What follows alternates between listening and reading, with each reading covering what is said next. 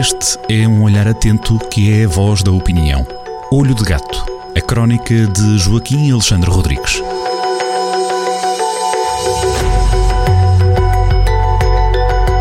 Ora, viva Joaquim Alexandre Rodrigues, obrigado por estar connosco Olá. no Jornal do Centro. Vamos descobrir juntos um, esta nova crónica de Olho de Gato para descobrir depois por inteiro, em inscrito no Jornal do Centro, no diário digital jornaldocentro.pt, esta crónica a que chamou, vamos ver se eu não troco aqui as sílabas, serendipidade. É assim mesmo? Uh, de que trata este, esta crónica? Para começar, eu também tenho muitas dificuldades em dizer esta palavrinha. serendipidade eh, vem do inglês serendipity, eh, que é um, um, termo, foi uma palavra cunhada por, por um escritor do século XVIII, chamado uhum. Horace Walpole, e que foi buscar um, a uma velha história infantil persa, os três príncipes de Serendip. Serendip, que uhum. eventualmente a Serendip era o nome grego para Ceilão, que agora chama Sri Lanka. Já agora é, é uma terra que tem mudado bastante de nome. Ceilão é, é, é, é foi um nome posto pelos portugueses. O Sri Lanka, não sei por quem foi posto. E os gregos chamavam Serendip. De Serendip vai Serendipidity, Serendipidity, Serendipidade em português, é isso. Uhum. O que é que se trata? Muito provavelmente Estes... uh, alguns, alguns dos nossos ouvintes uh, são capazes de conhecer uh, o, o nome pelo filme, não é? Que provavelmente um filme foi que chegou às nossas vidas, não é? O, o John Cusack, que, Exatamente. Que, que o John Cusack, que é um sortudo, não é? Portanto, isto aqui tem, tem um bocado a ver também com descobertas por acaso, ou no caso dele é um encontro por acaso, não é? Uhum, tal e qual. E tal correu muito bem esse filme, foi em 2001, foi quando caíram as, uh, as Torres Gêmeas, uh, uhum. e depois na bilheteira aquilo, o pessoal andava ansioso por, por, por, histórias, essa história correu muito bem na bilheteira, mas pronto, já estamos um bocadinho fora. Exatamente. Se calhar não, minha... tem, tem, a ver com, com a serendipidade. Com o espírito. Tenho dificuldade de. Serendipidade. Bom, o que é que acontece? São histórias felizes de, de achados felizes. O, os três príncipes eh, eram especial, os três príncipes de Serendip fartavam-se de, de tirar conclusões maravilha, maravilhosas a partir de achados casuais. Provavelmente é isso. É, é Pode-se dar um exemplo, por exemplo, dos irmãos Kellogg. Os irmãos Kellogg no, em meados do século XIX, eh, mais para os fins do século XIX, uma vez esqueceram-se de milho dentro do forno. Esqueceram-se do milho dentro do forno e depois, aquilo esteve lá umas horas muito largas, quando foram lá, quando foram lá, eh, perceberam que o que sobrava daquele milho eh, hiper, hiper assado, hiper cozido, que tinha um aspecto muito bom, provaram e olha, saiu os cornflakes, os cornflakes, foi a partir de, desta descoberta acidental, há várias, são muito conhecidas, a, a do Fleming, que inventou a penicilina porque houve um bolor, um bolor que caiu sobre um, uma bandeja de, de, bactérias e esse bolor eh, como anulou as bactérias, ele percebeu que havia ali, foi de, eh, que havia ali, portanto, uma ação antibiótica e criou, por essa observação, por acaso, foi a seguir a umas férias, ele eh, descobriu a função antibiótica, que foi, que foi uma das maiores invenções do século XX, que permitiu um aumento exponencial eh, da esperança de vida. Fundamentalmente é isso.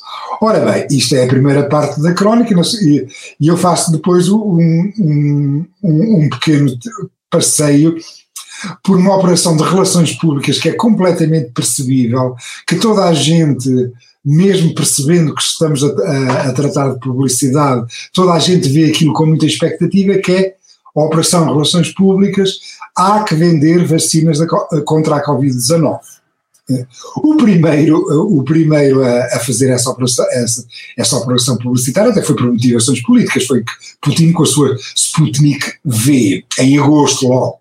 Eh, evidentemente ninguém ligou muito aquilo porque, eh, em termos de ensaios que têm, eh, que têm que ser em grande quantidade e, e depois ter portanto, o escrutínio científico entre pares, nada disso foi demonstrado, pelo que a Sputnik eh, eh, vê a russa, lá vai indo, já tem a sua, a sua clientela e terá também a sua eficácia, mas foi de facto a primeira e foi por motivações políticas.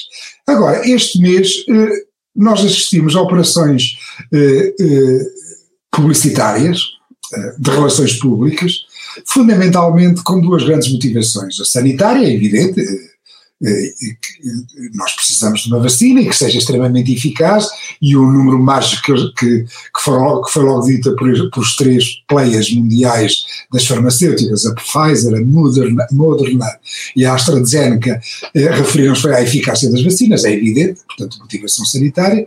Eh, a Pfizer e a Moderna foram as primeiras e anunciaram eficácias na, na, na casa dos 95%, eh, o, que tornou, o que fez com que as, bolsas, as ações delas eh, disparassem, costuma-se dizer assim em linguagem de filme de cowboys, portanto, eh, quando um preço sobe muito, costuma-se agora dizer em linguagem jornalística que disparou, é uma espécie de revólver que acerta em cheio no preço, e, e todas as bolsas, aliás, ficaram eufóricas, porque de facto começa-se a ver num, num, num horizonte de alguns meses ou um ano o fim deste pesadelo que estamos mergulhados e depois claro. precisamos das vacinas. E, e tem um efeito bola de neve de, de, de confiança e de Todas as bolsas ficaram eufóricas, mas especialmente as ações destas farmacêuticas, é? uhum. que, deram um, um, que deram um impulso enormíssimo para cima. Bom, a AstraZeneca atrasou-se.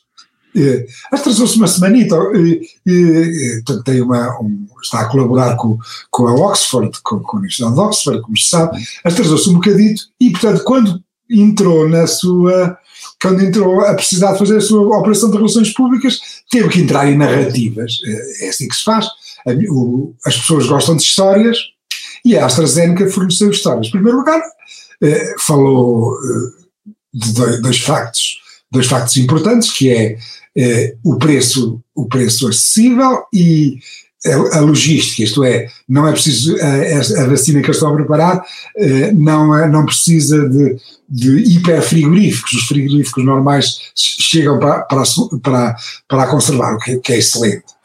Depois, em termos de eficácia, eles não conseguem chegar aos 95%, para já, pelo menos. E então fizeram uma narrativa serendipítica, isto é, foi um acaso, nós por acaso enganámos, nós por acaso quando demos as duas doses, duas doses, isto é quase linguagem de restaurante, quando deram duas doses inteiras, a eficácia foi 62%. Mas nós lá num subgrupo, num subgrupo enganámos-nos, enganámos, demos primeiro meia dose e depois uma dose completa e a eficácia nesse grupo subiu para 90%. Excelente.